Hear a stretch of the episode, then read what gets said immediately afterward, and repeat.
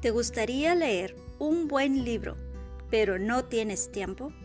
¿Te gustaría aprender más y crecer en tu vida personal? Hola, ¿qué tal? Te saluda tu hermana y amiga Laura Vargas. Aquí en Libros Café y más te ayudamos a leer para aprender, pero tú escoges creer para crecer. Escucha nuestro podcast donde estaremos subiendo nuevos episodios cada semana.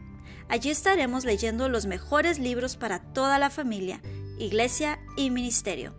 Visita nuestra página web donde encontrarás todos los audios www.libroscafeymas.org y síguenos en nuestras redes sociales. No faltes.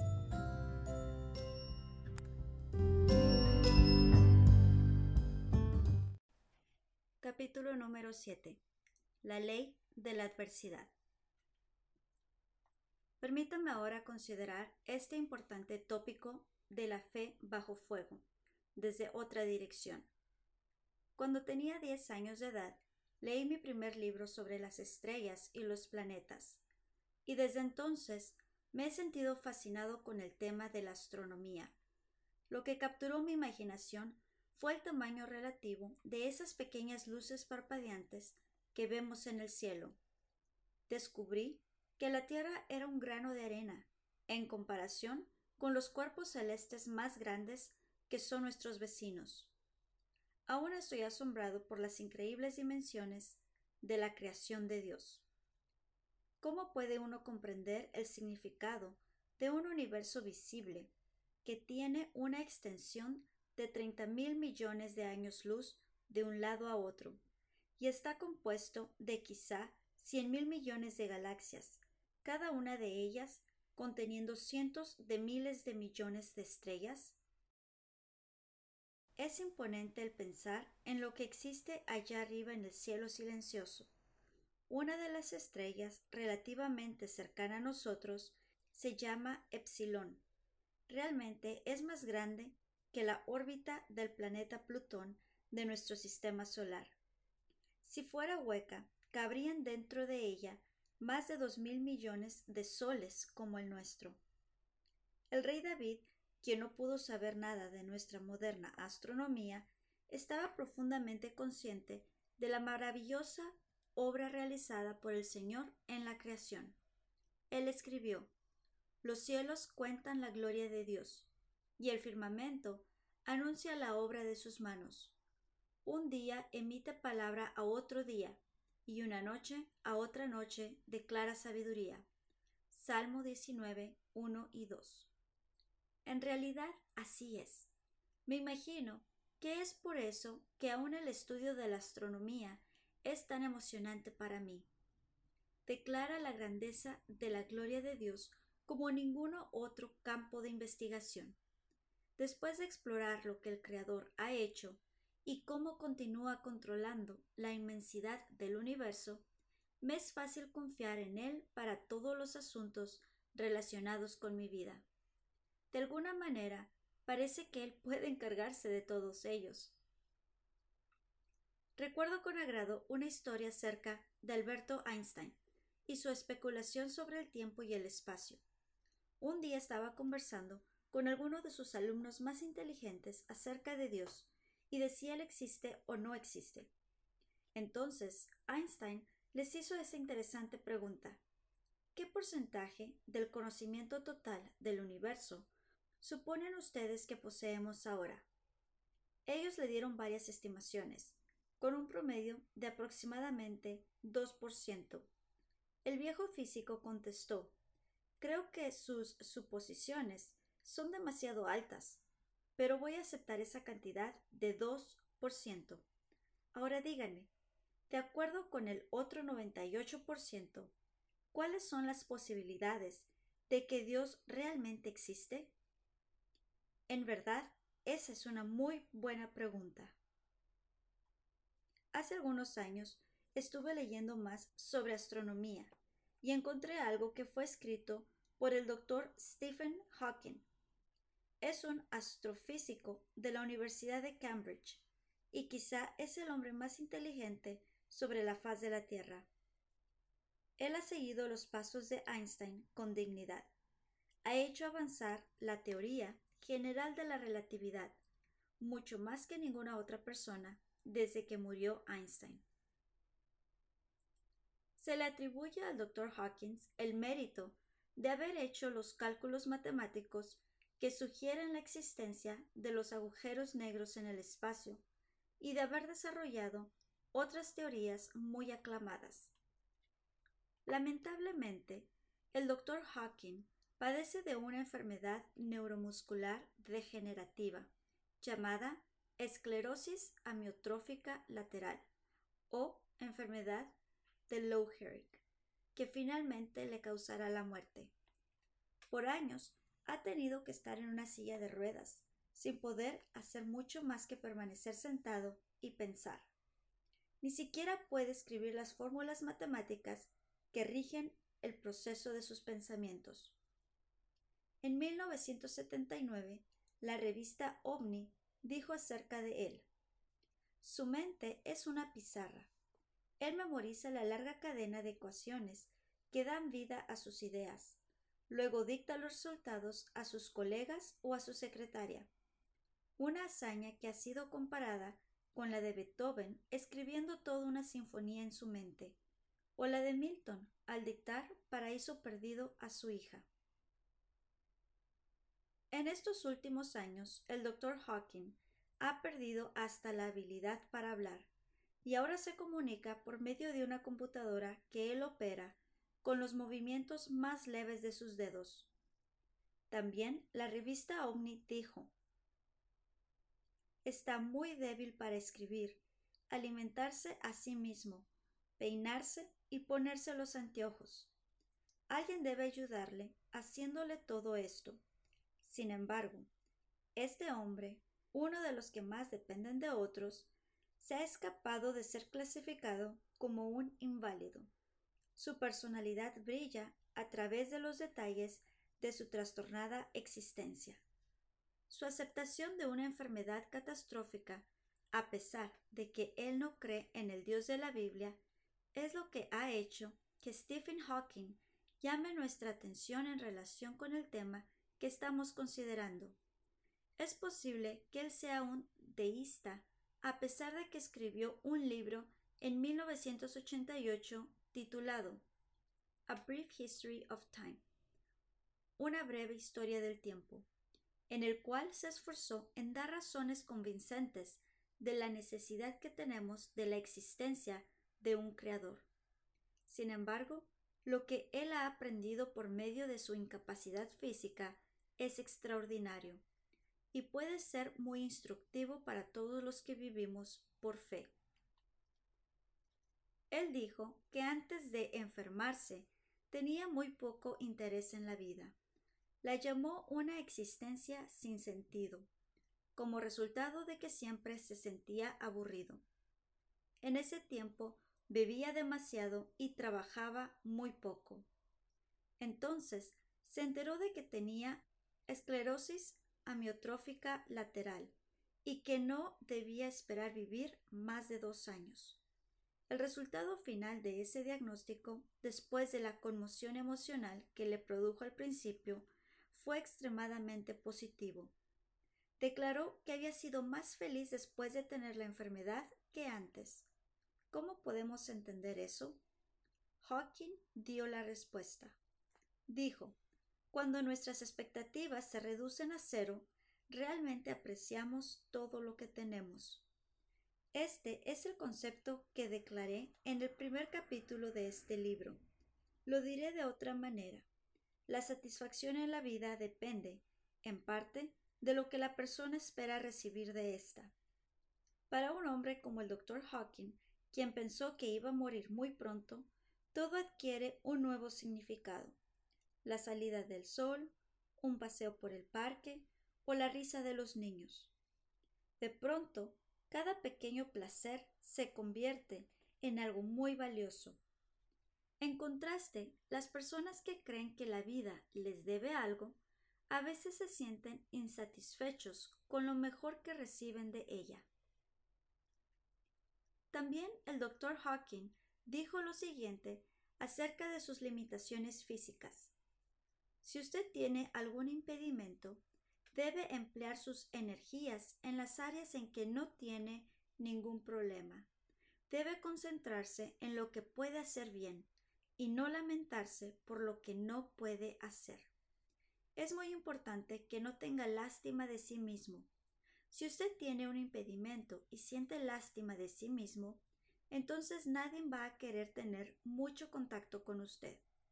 Una persona que tiene alguna incapacidad física ciertamente no puede darse el lujo de también estar incapacitado psicológicamente.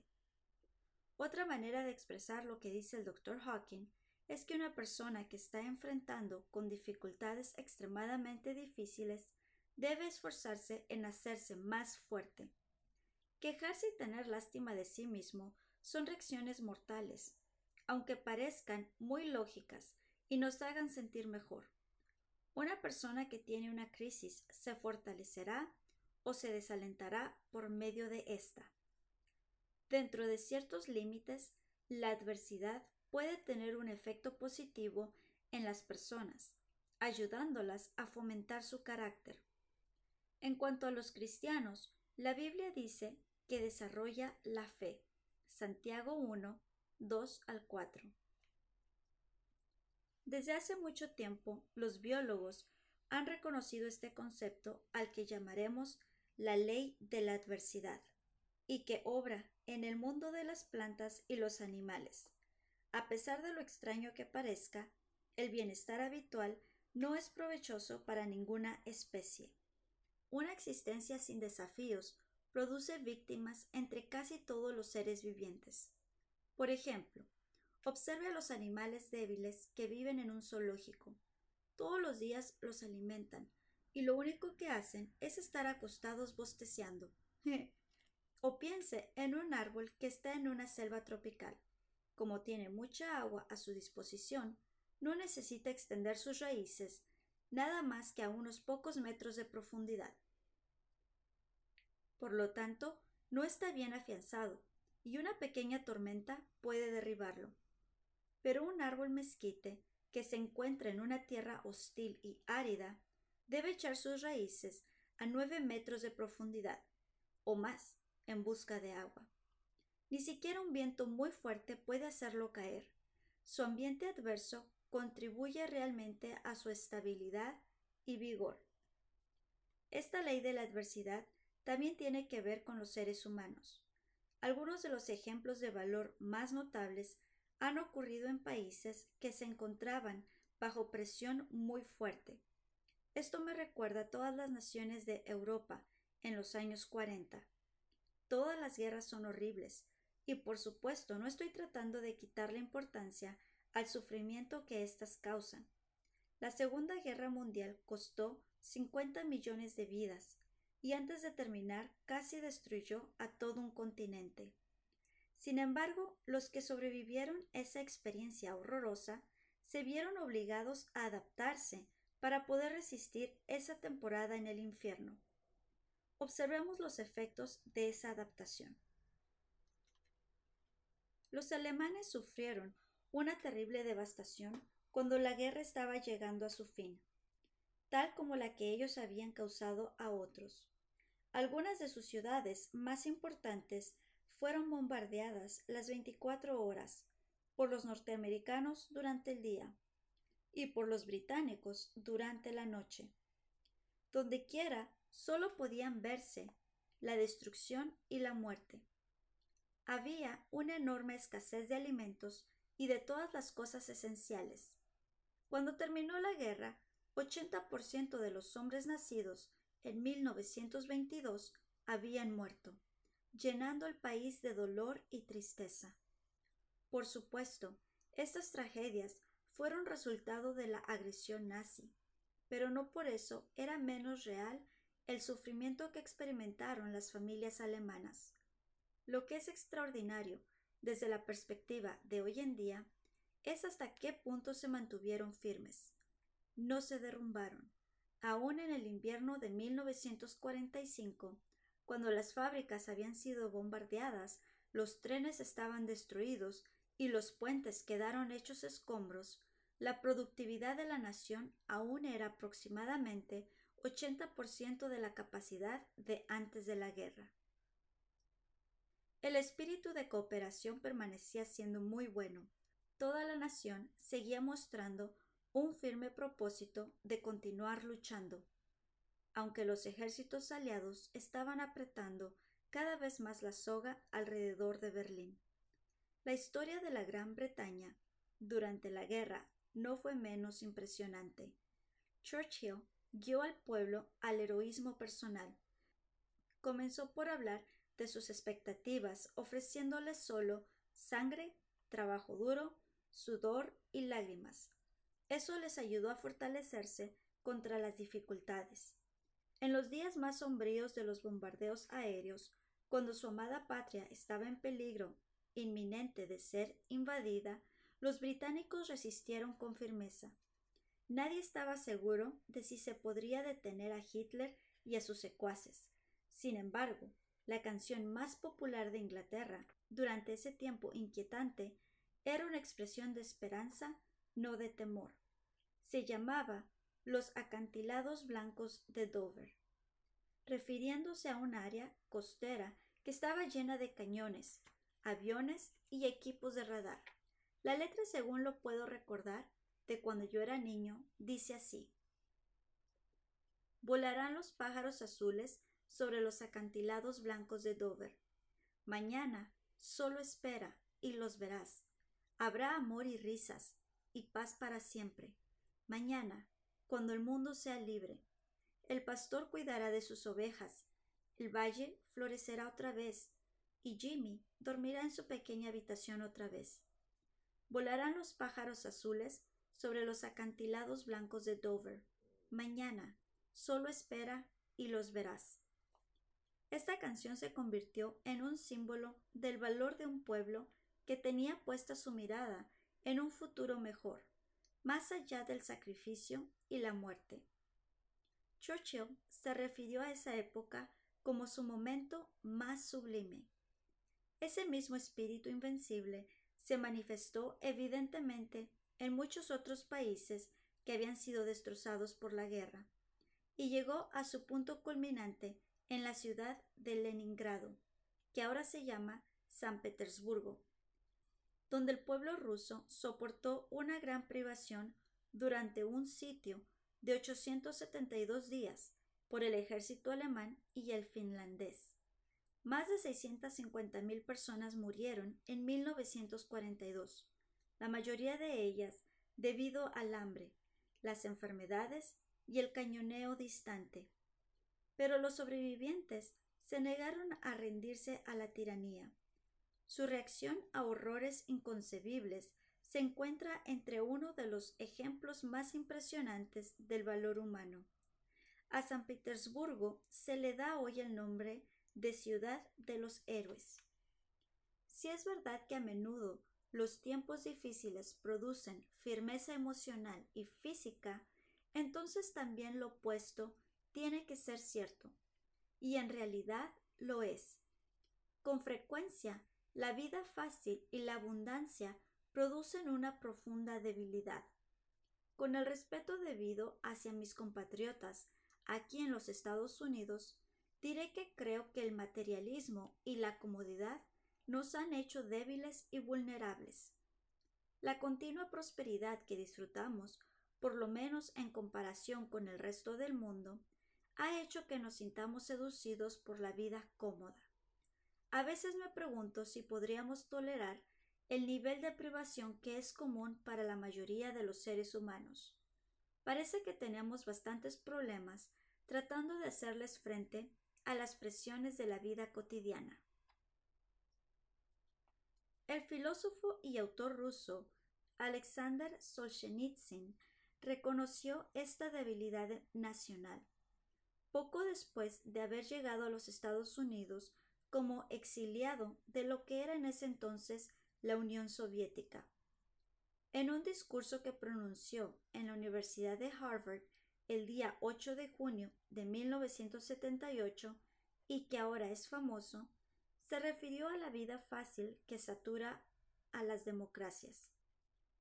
Dijo que era obvio para él que las naciones occidentales no eran tan seguras y estables como parecían ser. Agregó que eran evidentes las señales de desintegración social en la cultura. Mencionó específicamente la falta de grandes estadistas y el comportamiento ilegal, tales como los disturbios y los saqueos que ocurrieron cuando hubo un paro del suministro eléctrico que momentáneamente dejó a oscuras a varias de nuestras ciudades. Alexander presentó numerosos ejemplos antes de llegar a la siguiente conclusión. Esa agradable cubierta externa debe de ser muy frágil, porque el sistema social es bastante inestable y débil. Hoy en día la tendencia a la violencia que observó Alexander es una característica de los norteamericanos que ha aumentado aún más. Muy fácilmente se nos ponen los nervios de punta. A veces, las personas que manejan sus autos por las autopistas de Los Ángeles gritan unas a otras por la ofensa más insignificante. La sociedad está saturada de toda clase de violencia.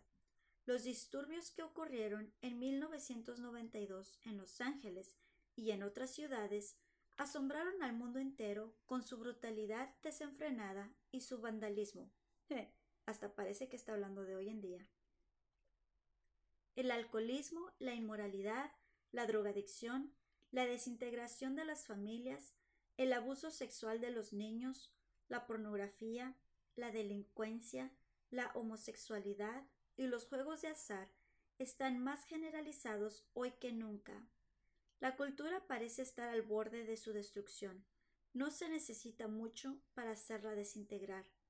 Y esto está ocurriendo en tiempos relativamente buenos. Parece que en realidad la prosperidad es una mejor prueba del carácter que la adversidad. ¿Obra también esta ley entre los cristianos? No cabe duda de que así es. Observe la Iglesia en Europa Oriental en comparación con las iglesias en Europa Occidental. Antes de la caída del comunismo y la apertura de las fronteras, la comunidad cristiana era mucho más fuerte bajo el dominio totalitario que en la cordialidad de la libertad. Esa verdad es increíble. La Iglesia estaba viva y bien en Polonia, Checoslovaquia, Rumania y Alemania Oriental donde tenían muy pocas Biblias y materiales de estudio. No había seminarios y conferencias cristianas, tampoco emisoras religiosas de radio y de televisión, ni películas. La opresión comunista a que estaban sometidos los creyentes era intensa. Los pastores cuidaban de seis u ocho congregaciones debido a la falta de líderes capacitados. Ser cristiano significaba tener que pagar un precio muy alto. Sin embargo, la fe no solo prevaleció en ese ambiente adverso, sino que floreció rápidamente. En contraste, la devoción religiosa languideció en la libertad de Europa Occidental. La apatía fue evidente de manera especial en países donde la Iglesia recibía el apoyo económico del gobierno tales como Dinamarca, Suecia, Noruega y Grecia. Por medio de esta historia reciente, uno podría llegar a la conclusión de que la mejor manera de acabar con la Iglesia o debilitarla es quitar de su camino todos los desafíos. Pensemos más de cerca en esta ley de la adversidad. ¿Qué tiene que ver con usted y conmigo? ¿Podrá ser que nuestro Padre Celestial permite que sus hijos tengan que luchar para mantenernos fuertes? Creo firmemente que así es. Eso fue precisamente lo que Santiago les dijo a los judíos cristianos en el primer siglo. Hermanos míos, tened por sumo gozo cuando os halléis en diversas pruebas, sabiendo que la prueba de vuestra fe produce paciencia. Santiago 1, 2 y 3. Pablo repitió este tema en su carta a los romanos.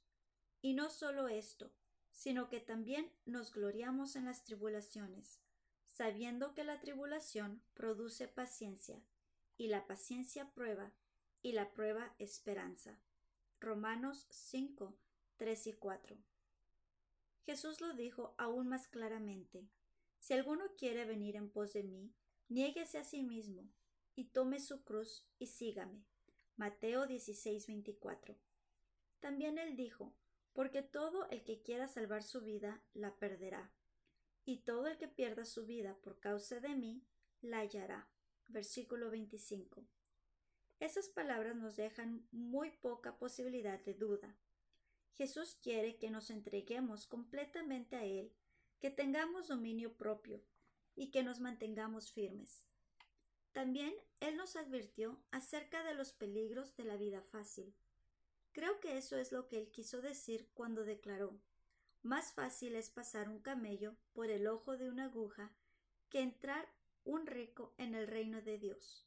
Marcos 10:25. Él no quiso decir que Dios establece una norma diferente y más difícil, por medio de la cual los ricos son juzgados.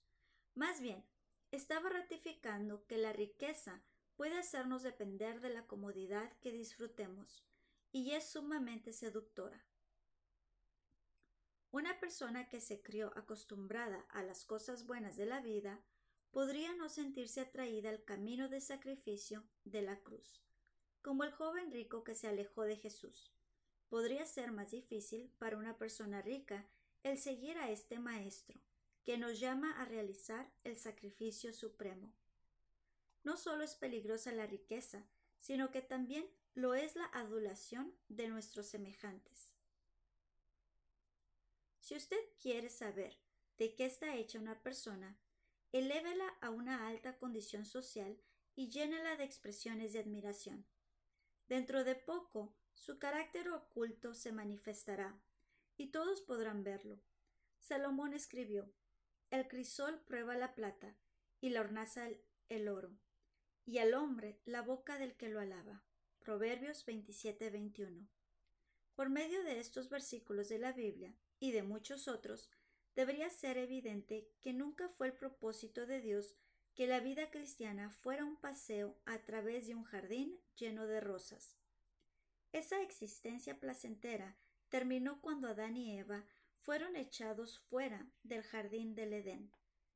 Desde entonces, la vida ha sido un reto para todos nosotros. Estoy seguro de que usted ya sabía esto. Hace varios años me encontraba atravesando por un periodo de prueba, en el que estaba experimentando muchas frustraciones. Me sentía como Job cuando los que le traían malas noticias estaban esperando su turno para relatarle sus historias. Todo un mes había sido así. Entonces, una noche en la que Shirley estaba fuera de la ciudad porque había ido a una conferencia, decidí visitar mi restaurante favorito que era un lugar donde vendían hamburguesas con servicio para automovilistas. Eso fue antes que mi cardiólogo y mi esposa se pusieron de acuerdo para destruir uno de los placeres más agradables en esta vida. Entré apresuradamente en el auto Honda de mi hijo, sin recordar que cuando él regresó a la universidad yo había cancelado la póliza de seguro sobre el mismo. Había manejado por unas tres cuadras cuando me di cuenta de que estaba manejando sin estar protegido con un seguro de responsabilidad civil. Pensé, con solo cometer un error tonto, podemos perder nuestra casa. Estaba a nada más dos cuadras del lugar de hamburguesas, así que disminuí la velocidad y continué avanzando lentamente. Casi me detenía en cada esquina mirando a ambos lados antes de seguir adelante poco a poco. Estoy seguro de que la gente pensaba que yo era un anciano que no sabía lo que estaba haciendo, o un tipo raro, o las dos cosas. Llegué sano y salvo a mi querido restaurante de hamburguesas y di un suspiro de alivio. Ah, ¿qué quiero ordenar, por favor? dijo la voz apagada de un adolescente a través de la pequeña caja negra en la sección de servicio a los automovilistas. Le dije al joven lo que quería y luego avancé hasta la ventanilla. Muy pronto el empleado estaba extendiendo una mano para darme una bolsa que olía muy bien, así que me asomé por la ventanilla del auto para tratar de agarrarla. Allí estaba yo, con casi la mitad del cuerpo fuera del auto, cuando una señora, ya de edad, perdió control de su Mercedes que estaba detrás de mí. Se le había resbalado el pie del pedal del freno y había pisado el acelerador. Aquello fue como si un tanque Sherman hubiera chocado con el cochecito de un niño. De pronto, el Honda de Ryan y yo salimos volando por el camino de entrada, sin saber a dónde íbamos a dar. Nunca encontré la hamburguesa. Cuando finalmente el auto se detuvo, yo estaba tan aturdido que no podía ni moverme. Entonces, esta amable ancianita de ochenta y un años se acercó a mi ventanilla apresuradamente para ver si yo estaba bien y para rogarme que no llamara a la policía. Me dijo Lo siento, hace dos semanas me ocurrió lo mismo con otra persona. Por favor, no me denuncie. Voy a arreglarle el auto. Debería haber informado a las autoridades acerca del accidente. Lo sé. Pero no tuve valor para hacerlo. La señora en el tanque y yo estábamos teniendo la misma clase de mes.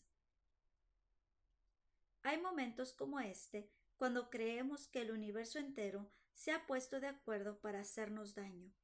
Así que la vida es un desafío. No hay duda de que fue diseñada de esa manera. Observe cómo Jesús se relacionó con sus discípulos durante su ministerio en la tierra. Difícilmente alguien podría acusarle de haber mimado a esos hombres rudos. Imagíneselos una noche, en una pequeña barca, Usted conoce la historia. Se desató una gran tormenta mientras Jesús dormía apoyado sobre una almohada. Recuerde que varios de los discípulos eran pescadores profesionales y que ellos sabían muy bien lo que una tormenta podía hacerle a una pequeña embarcación y a sus ocupantes. Ellos se asustaron de la misma manera en que nos habría sucedido a usted y a mí. Pero ahí estaba el maestro, tranquilo y despreocupado, durmiendo profundamente en la popa. Las olas caían sobre la proa, poniendo la barca en peligro de hundirse. Los hombres, llenos de pánico, no pudieron soportarlo más. Despertaron a Jesús y le dijeron Señor, sálvanos que perecemos. Antes de calmar la tempestad, él les dijo a los discípulos ¿Por qué estáis amedrentados? hombres de poca fe. Mateo 8, 23 al 26. Si yo no supiera más que eso, sentiría mucha compasión por los discípulos en cuanto a lo que les sucedió en esa ocasión. ¿Quién podría culparlos por ponerse a temblar al encontrarse en medio de esa tormenta? No había guardacostas o servicio de helicópteros para rescatarlos de las agitadas aguas del mar. Si llegaban a caerse al agua en esa furiosa tormenta, eso sería el fin para ellos. Sin embargo, Jesús estaba decepcionado por su pánico. ¿Por qué? Porque el temor y la fe no van juntos. Y porque quería que ellos confiaran en Él cuando estuvieran frente a la muerte. Necesitarían esa confianza dentro de unos pocos meses. Observemos a Jesús y los discípulos en otra ocasión, en la que una vez más estaban en el mar, según Marcos 6:45 al 50. Él les había dado instrucciones de que entraran a la barca para que fueran a la ciudad de Bethsaida, antes que él. Entonces se fue a un monte cercano a orar. Al parecer, Jesús podía ver todo el lago desde donde estaba sentado y vio que los discípulos estaban remando con gran fatiga, porque el viento les era contrario. El relato bíblico nos dice que cerca de la cuarta vigilia de la noche vino a ellos andando sobre el mar. Versículo 48. Desde el anochecer hasta la cuarta vigilia de la noche son siete horas. Durante siete horas Jesús estuvo observando a los discípulos luchando con un fuerte viento contrario antes de ir a ayudarlos. A pesar de que no les ayudó inmediatamente, Él los estuvo viendo y tuvo cuidado de ellos toda la noche. Es evidente que les permitió experimentar la necesidad que tenían antes de ir a rescatarles. A veces también Jesús nos deja, a usted y a mí, que luchemos remando hasta darnos cuenta de la necesidad que tenemos de Él. Al hacer esto, le da a nuestra fe una oportunidad de crecer y madurar. Pero podemos estar seguros de una cosa. Él siempre nos está viendo. Cuando sus propósitos se cumplan y sea el momento apropiado, Él calmará el tempestuoso mar y nos guiará seguros a la distante orilla. Permítame hacer otro comentario acerca de los escritores y los oradores que promueven la expectativa de una vida cristiana fácil.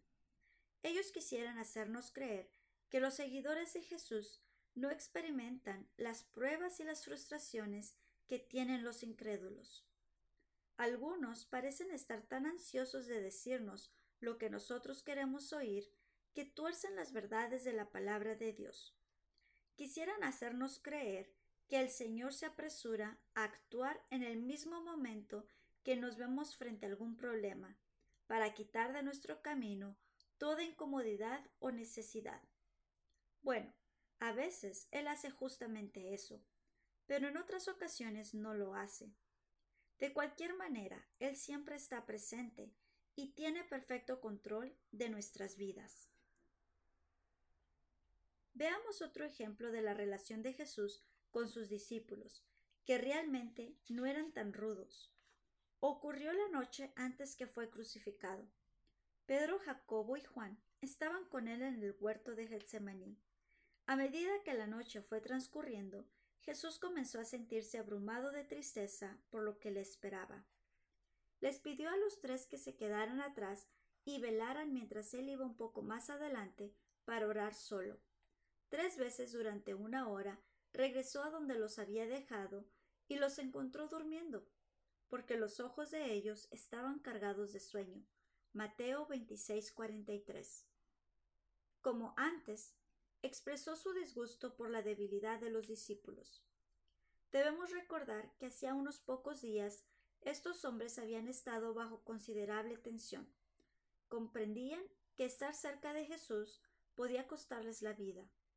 Esa clase de peligro produce fatiga, especialmente después de uno haber estado despierto hasta las primeras horas de la madrugada. Era razonable que no fuese fácil para los discípulos el sentarse con la mirada fija en la oscuridad de la noche sin quedarse dormidos. No obstante, Jesús esperaba que ellos permanecieran despiertos. Por eso les dijo Velad y orad para que no entréis en tentación. El espíritu a la verdad está dispuesto, pero la carne es débil. Mateo 26:41. Nuevamente Jesús estaba exhortando a sus discípulos a fortalecerse, es decir, a esforzarse por tener un mayor control sobre sus impulsos. ¿Por qué? Porque la carne débil es más vulnerable a la tentación. A través de la Biblia vemos constantemente este ejemplo. El Señor quiere que su pueblo sea fuerte. Lea de nuevo la historia de los hijos de Israel errantes por el desierto, perdidos, sedientos, sucios y sin hogar.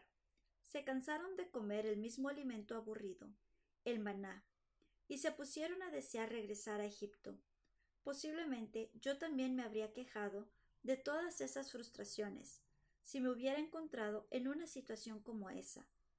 Pero observe lo que dice en números 11.1. Y el pueblo comenzó a quejarse en la adversidad a oídos del Señor. Y cuando el Señor lo oyó, se encendió su ira, y el fuego del Señor ardió entre ellos y consumió un extremo del campamento. Si eso parece severo, debemos recordar que Dios había escogido a este pueblo como propiedad suya y estaba realizando una poderosa obra en sus vidas. Les había rescatado de cuatrocientos años de esclavitud en Egipto. Hasta dividió las aguas del Mar Rojo para facilitar su huida. Él había tenido cuidado de cada una de las necesidades de ellos. Sin embargo, lo único que hicieron fue quejarse. La Biblia nos dice que Dios es paciente y lento para la ira, pero finalmente se cansó de escuchar sus continuas quejas. ¿Quiere decir eso, según pareciera, que no tenemos libertad para expresarle al Señor nuestros más profundos anhelos y frustraciones? ¿Es Él tan exigente y desinteresado que debemos ocultarle nuestros temores o tratar de ser algo que no somos? ¿Deberíamos sonreír y resignarnos cuando nuestra alma está sumida en la angustia? ¿Debemos imitar a los patos que están tranquilos en un lago, pero por debajo de la superficie están chapoteando como locos? No, por lo menos un centenar de versículos de la Biblia refutan esa imagen de un Dios desinteresado. Jesús dijo, Venid a mí todos los que estáis trabajados y cargados, y yo os haré descansar. Mateo 11:28. Se nos dice que Él conoce nuestra condición, se acuerda de que somos polvo. Salmo 103:14. Él también comprende que según nuestro temperamento, algunos somos fuertes y seguros de nosotros mismos y otros tenemos una tendencia natural a ser más inquietos. Eso no debería ser una sorpresa para el Señor, quien nos hizo como somos. También me imparte ánimo el ver la compasión de Dios hacia David, cuando él expresó angustiosamente sus temores y frustraciones. No hay ninguna evidencia que el Señor se disgustara cuando David expresó su dolor y sus temores. Entonces, ¿cuál fue la diferencia entre estas quejas aceptables y las de los hijos de Israel muchos años antes? La respuesta la vemos en la naturaleza de las lamentaciones de David. Fueron expresadas en circunstancias en las cuales mostró su fe y su dependencia en Dios. Podemos ver claramente que Aun cuando estaba deprimido, David sabía quién era su Señor y a quién era que él tenía que serle fiel. Pero los hijos de Israel actuaron con incredulidad y de manera desafiante al quejarse. Una vez más, vemos que en la Biblia todo parece tener que ver con esa palabra pequeña y esencial, fe. Hagamos un resumen. Ahora sabemos que la fe debe ser firme, ¿Pero por qué? ¿Existe alguna razón lógica por la que el Señor nos pide que decidamos firmemente enfrentarnos con nuestras dificultades? Creo que se debe a la íntima relación que, según mencioné anteriormente, existe entre la mente, el cuerpo y el espíritu. No podemos tener estabilidad espiritual y ser emocionalmente inestables al mismo tiempo. Estamos envueltos en una guerra espiritual con un enemigo implacable que continuamente está acechándonos. Necesitamos estar en las mejores condiciones posibles para poder hacerles frente a los dardos y a las flechas que Él nos lanza.